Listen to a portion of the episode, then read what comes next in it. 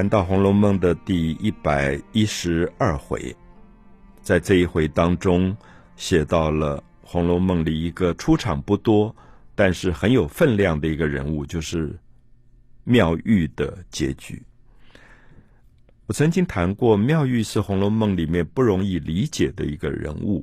啊，不容易理解的原因，是因为，比如我曾经引用像林语堂，他对《红楼梦》人物的品评，他说，《红楼梦》十二金钗，十二个最重要的女性主角里，他最不喜欢的一个人就是妙玉。那其实我们当然可以理解林语堂这样的说法，因为林语堂大概觉得妙玉里外不一，啊，里外不一就是他觉得妙玉出家。身份是一个尼姑，在栊翠庵里面修行，每天念佛经、打坐。可是他觉得妙玉其实六根不净，因为大家都看得出来，在前八十回当中，妙玉对大观园当中一个男性的角色，就是贾宝玉，有很多暗恋。那我不晓得用“暗恋”这个字适不适当，因为我们会感觉到有很多的蛛丝马迹，作者写的非常淡。啊暗恋绝不是我们说啊，这个人每次看到一个帅哥，他就偷偷用眼睛瞟他、瞄他这样。其实妙玉看不出来的。比如说，里面有一场很重要的戏，贾母带着刘姥姥去逛大观园，然后就到了栊翠庵，妙玉就出来接待他们喝茶，然后他就把黛玉、宝钗请到他自己内室去喝提己茶，就是他私下特别好的这个茶，妙玉拿来给。宝钗跟黛玉喝，那这个时候宝玉也来了，我们就看到妙玉会用很珍贵的茶器给黛玉用，也用很珍贵的茶器给宝钗用。作者很淡的写道：妙玉用她自己平常用的一个喝茶的杯子，一个绿玉斗装茶给宝玉喝。好，这里面如果不细心的人看不出来，妙玉是有洁癖的。因为在这个之前，我们看到他曾经用陈化窑的很珍贵的杯子倒茶给贾母喝，贾母喝了一口以后，就把它递给了乡下老太太刘姥姥喝。刘姥姥喝了以后，妙玉就很生气，她当然不露声色。可是等到后来有小尼姑把这个杯子陈化窑的杯子拿进来的时候，她就说：“我不要这个杯子，给我扔了，因为她有洁癖，她觉得。”刘姥姥又穷又脏，是一个这么卑微的老太太，怎么可以用她的陈化窑的杯子喝茶？她就不肯再要这个杯子。好，我们知道，如果洁癖是心理学上的一种反应的话，这个时候她怎么会用她自己平常喝茶的绿玉斗这个杯子装茶给宝玉喝呢？洁癖常常可以透露出心理上非常细微的部分，也就是说。他的暗恋宝玉很明显，他觉得好像很愿意把自己唇齿会碰到的那个部分的杯子拿来装茶给宝玉喝。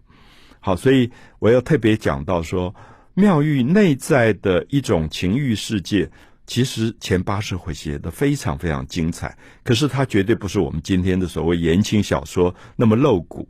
所以我曾经特别提到说。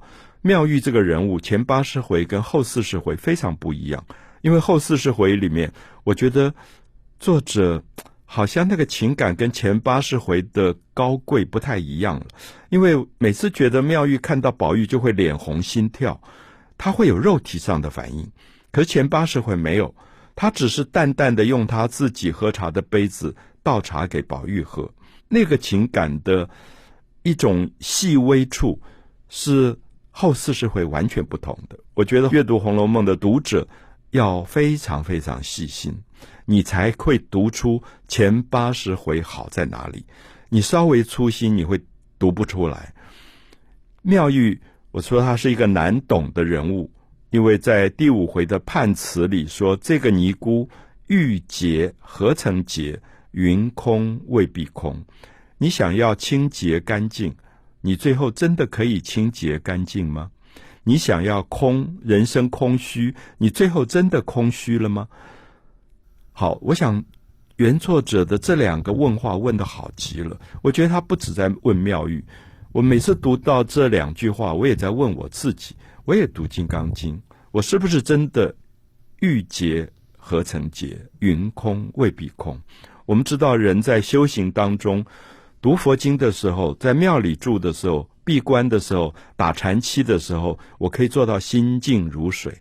可是不说明，我一走到西门町，走到东区信义计划区的闹市，我心就静得下来，因为。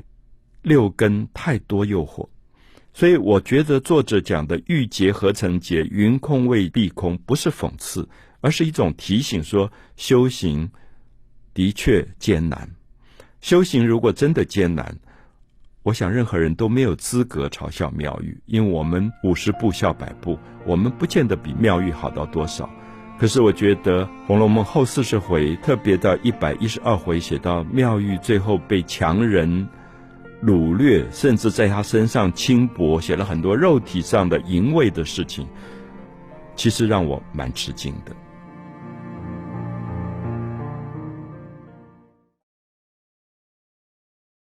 我们谈到《红楼梦》第一百一十二回，它的回目是“活冤孽，妙姑遭大劫”。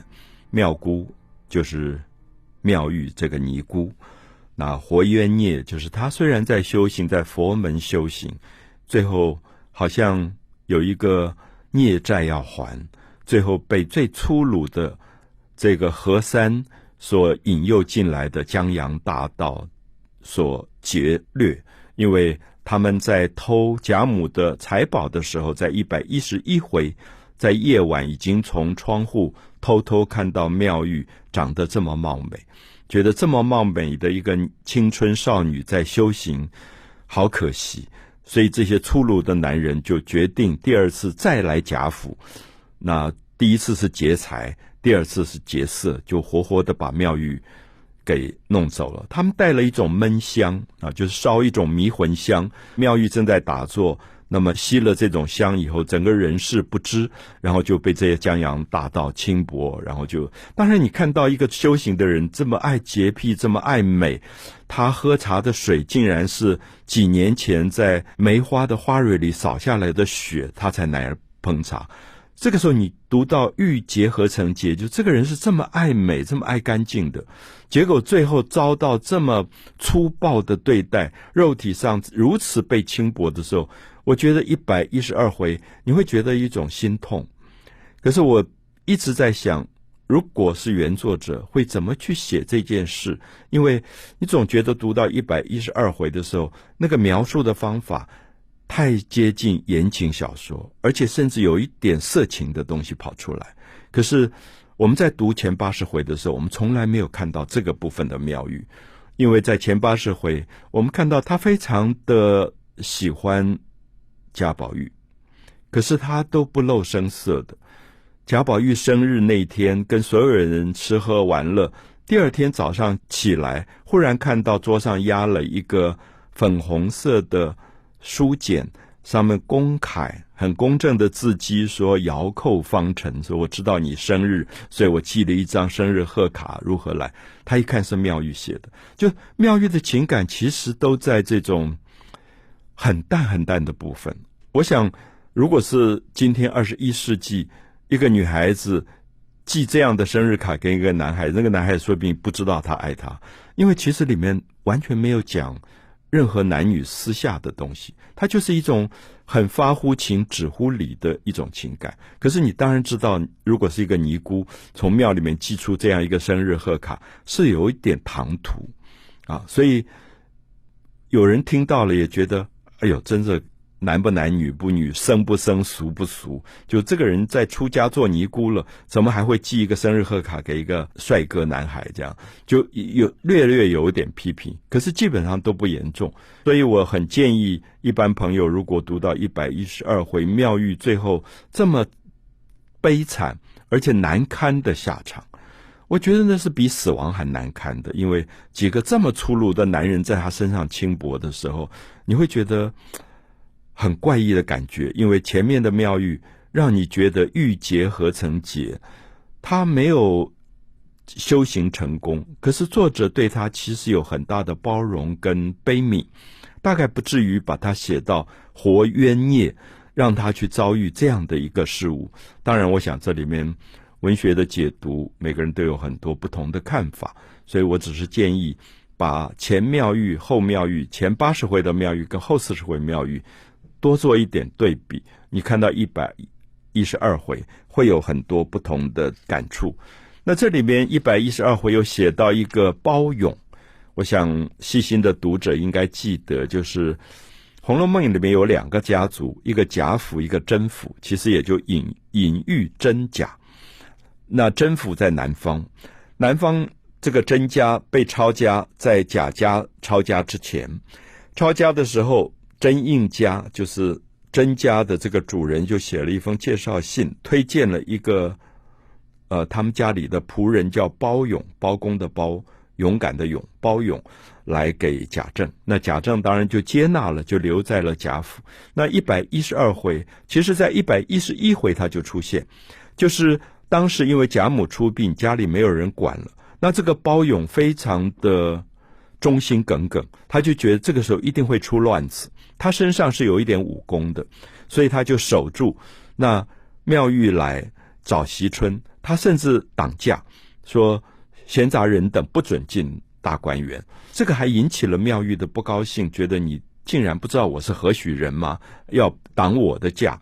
好，可是包勇其实在这里，尤其一百一十二回，你就觉得他虽然有一点粗，这里是一个粗人，可是他其实真的忠心，因为他希望贾母出殡。重要的人不在家的时候，这个家里不要传出乱子。可是结果没有挡住，所以眼看着妙玉就招了迷魂香，然后就被活活的几个强盗掳走。那后写的作者并没有写他最后他们把他扛在背上，抱在怀里，然后带走以后他的下场如何？可是你可想而知啊，就是说这样一个美貌的青春少女落在这些男人的手上。大概那个下场是不堪想象。